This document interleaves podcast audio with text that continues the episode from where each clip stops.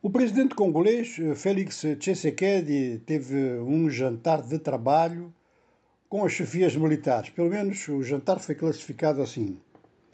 Mas antes da refeição propriamente dita, e está a repercutir hoje muito na mídia da África Central, o presidente do Congo, que é candidato à reeleição, e as eleições vão decorrer no próximo mês de dezembro, fez um discurso muito duro, que uns julgam que é de perfil eleitoral, mas outros dizem não, que é uma mudança de posição face ao prolongamento de uma situação que realmente se eterniza na região dos Grandes Lagos.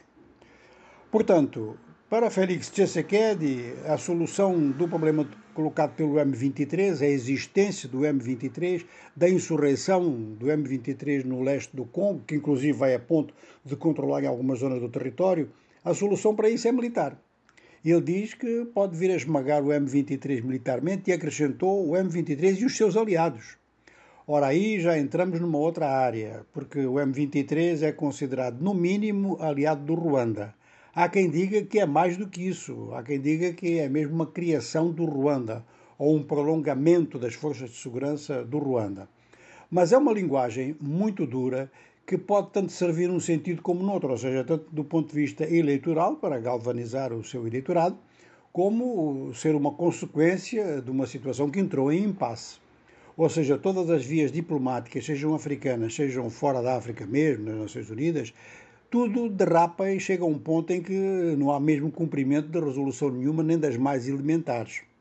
Desde há bastante tempo que se esperava então que o M23 entregasse as armas, concentrasse as suas tropas, reconhecesse as autoridades uh, dos dois Kivus e, muito provavelmente, se transformasse em partido político e fosse participar da luta política no conjunto do Congo. Isto sem pôr em causa a soberania das fronteiras existentes, nem de um nem do outro lado, quer dizer, nem do, do Congo RDC, nem do Ruanda, nem do Burundi, enfim, e, e do Uganda como prolongamento, porque no fundo os problemas nos Grandes Lagos eh, eles estão todos muito ligados e mais tarde ou mais cedo começam-se a questionar até questões fronteiriças.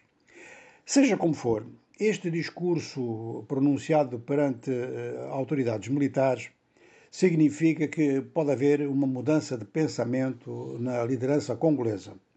Isto pode vir a enfraquecer uh, a atividade que Angola tem vindo a desenvolver, tem sido um dispêndio de energia enorme da parte das autoridades angolanas no quadro das reuniões dos Grandes Lagos e pode vir a enfraquecer também a posição das Nações Unidas. Aliás, as Nações Unidas têm vindo a ser enfraquecidas do ponto de vista da sua própria presença no terreno.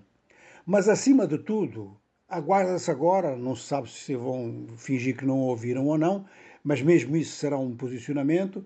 O que é que vai dizer Kigali, o que é que vai dizer Paul Kagame?